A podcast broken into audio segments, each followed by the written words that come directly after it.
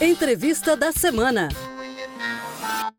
Combate à corrupção é uma das principais bandeiras do Ministério Público de Santa Catarina. Nepotismo, fraude à licitação, casos de funcionários fantasmas e pagamento de propina são alguns dos exemplos de irregularidades combatidas pela instituição. Fazendo uma análise de janeiro até início de dezembro de 2020, o Ministério Público de Santa Catarina obteve sucesso em 74,4% das ações de improbidade administrativa julgadas em segundo grau no Tribunal de Justiça de Santa Catarina. Dos 109 julgamentos finais de ações de improbidade administrativa, houve 81 julgamentos procedentes no todo ou em parte, e nas ações de improcedência dos 28 casos julgados, três acolheram algum dos pedidos de condenação do Ministério Público Catarinense Essas ações têm o objetivo de impor sanções a agentes públicos e particulares que participaram de enriquecimento ilícito, desvio de recursos, superfaturamento ou violação de princípios da administração pública. Para esses casos, o Ministério Público de Santa Catarina ajuiza ações com punições, como, por exemplo, devolução dos valores desviados, pagamento de multa, proibição de contratar com o poder público,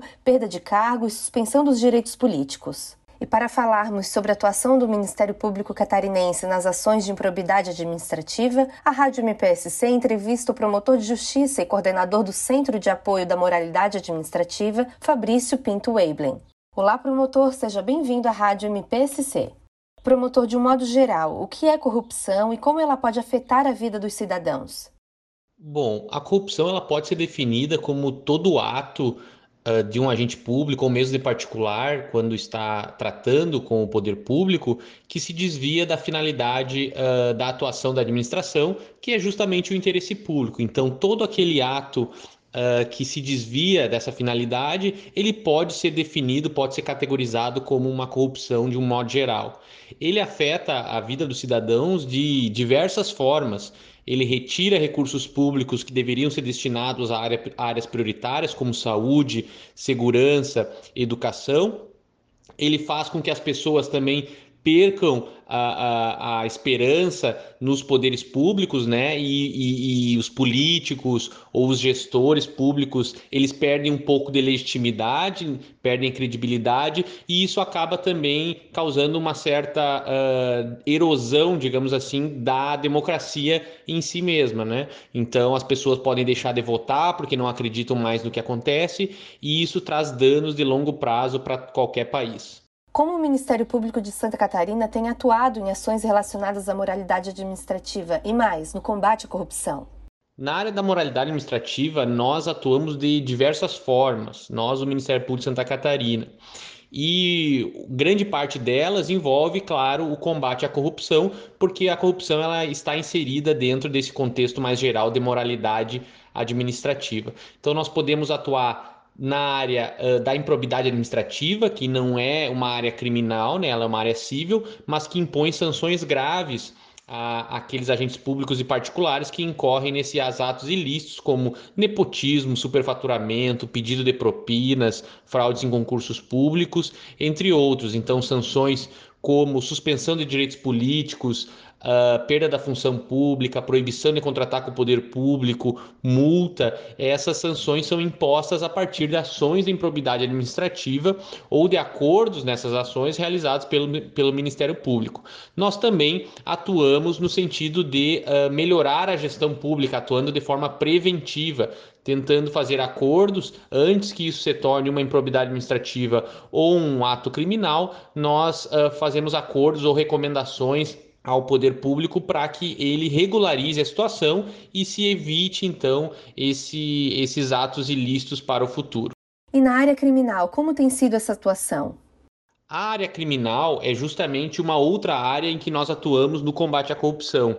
Isso porque vários atos ilícitos uh, praticados no âmbito da, da atividade do poder público, eles configuram também crimes como advocacia administrativa, prevaricação, corrupção passiva e ativa, peculato, concussão. Então, quando ocorrem esses, esses atos, o Ministério Público faz investigações, muitas vezes por conta própria, muitas vezes em conjunto com a polícia, e posteriormente pode processar essas pessoas por esses crimes e estão sujeitos, aí sim, por se tratar de crimes, apenas de prisão. Então, para dar um exemplo, no ano de 2020 foram uh, ajuizadas mais de 400 denúncias criminais em razão de crimes praticados contra a administração pública, enquanto uh, na outra área na improbidade administrativa, que, como eu disse, não é criminal, nós ajuizamos cerca de 600 por ano e, dentre aquelas julgadas em segundo grau no ano de 2020, que foram 110, 109, 110, nós obtivemos 75% de êxito, ou seja, de cada quatro ações julgadas, em três houve condenação. Para uma atuação resolutiva no combate à corrupção, a instituição, via de regra, busca evitar a judicialização. O senhor poderia explicar como é a atuação dos promotores de justiça nesse sentido? Como eu disse, uh, o Ministério Público atua também na área preventiva, né? Uh, como todos sabem, o dito já diz, é melhor prevenir do que remediar. Isso vale para a corrupção também, já que a recuperação de valores e a imposição de sanções aqueles responsáveis, ela demora muito e às vezes é muito difícil também. Então é muito melhor nós evitarmos que esses atos ocorram do que depois buscar a responsabilização.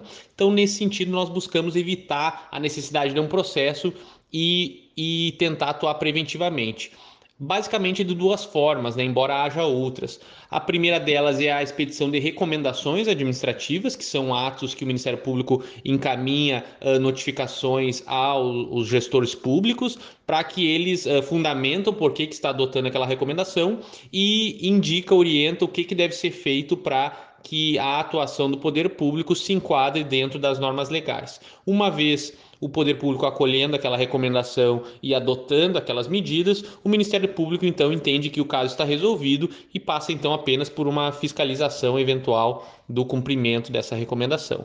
E a outra forma é o termo de ajustamento de conduta, que nada mais é do que um acordo que o Ministério Público faz com o poder público também para regularizar. Aí sim, impondo multa em caso de descumprimento, prazos para cumprimento de cada medida que é necessária para a regularização daquela situação para o futuro e aí sim fiscaliza também o cumprimento ou cobra a multa e cobra o cumprimento desse acordo uh, posteriormente. Né? É importante dizer que isso, o acordo uh, ou a, o TAC né, ou a recomendação, elas ocorrem via de regra quando nós não constatamos que houve um ato ilícito que demanda responsabilização pois se houver um ato uh, criminoso ou um ato de improbidade administrativa, aí sim nós temos que buscar outras vias aí para a responsabilização, para a imposição de sanções mesmo.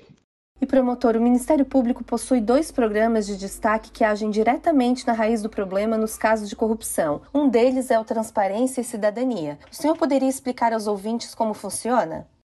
O programa Transparência e Cidadania é um programa que nós temos já há muitos anos e que trata principalmente do cumprimento, da fiscalização do cumprimento da lei de acesso à informação pelos poderes públicos.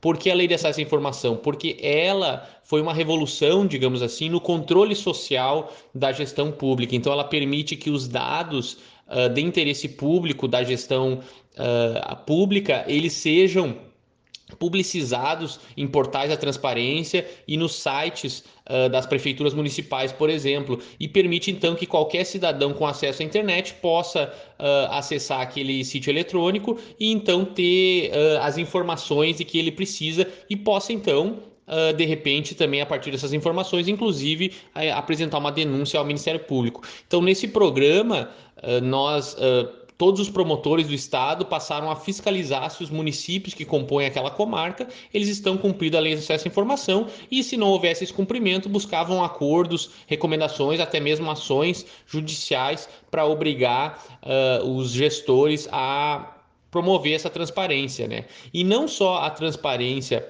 ela, ela permite que o, que, o, que o controle social, que a sociedade possa eventualmente detectar ilícitos, mas só o fato de que o gestor eventualmente corrupto que saiba que a, a sociedade está vigilante em razão dessa maior transparência, ele vai evitar de praticar muitos atos ilícitos, então isso atua também de forma preventiva de, de maneira muito importante. Nós continuamos fiscaliza fiscalizando e não à toa o Santa Catarina foi o estado nos levantamentos realizados em que a transparência municipal atingiu o melhor índice no Brasil todo, muito em razão do programa do Ministério Público de Santa Catarina.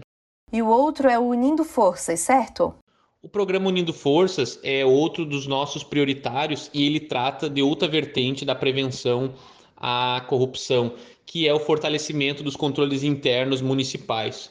O Ministério Público e outros órgãos, como o Tribunal de Contas, por exemplo, são órgãos de controle externo, porque nós controlamos uh, os órgãos públicos uh, sendo parte de outro órgão. Então, por isso é dito externo. Já o controle interno são estruturas dentro da, do próprio órgão público, por exemplo, de uma prefeitura, que fazem controle uh, dentro dele mesmo. Então, por diversos aspectos, é, é mais efetivo. Primeiro, uh, porque eles têm mais conhecimento, né, um conhecimento facilitado ali do que está ocorrendo, e segundo, porque muitas vezes eles têm mais, mais acesso às formas de resolução daquele problema certo? Então, a partir disso e da verificação de que o controle interno ainda era muito enfraquecido no âmbito municipal, principalmente do estado de Santa Catarina, foi lançado o programa Unindo Forças, onde o Ministério Público também faz acordos, reuniões, recomendações, até mesmo ações judiciais para estruturar os controles internos municipais. Outro aspecto que o Ministério Público trabalha também é questionando as leis que criam uh, estruturas de controle interno, mas que são ineficazes, por exemplo, colocando cargos de confiança para o cargo de controlador interno. É evidente que um cargo de confiança não vai fazer um controle uh, uh, eficaz, porque ele tem receio de incomodar quem está no poder, porque ele pode ser de, uh, exonerado a qualquer momento. Então, por isso que nós temos batalhado nesse sentido e já alcançamos nos levantamentos que nós fizemos uma grande evolução nesse sentido e, portanto, uma prevenção maior, uma eficácia maior no combate à corrupção. E promotor, para finalizar, como os cidadãos podem denunciar atos de corrupção e ajudar o Ministério Público de Santa Catarina nesse combate?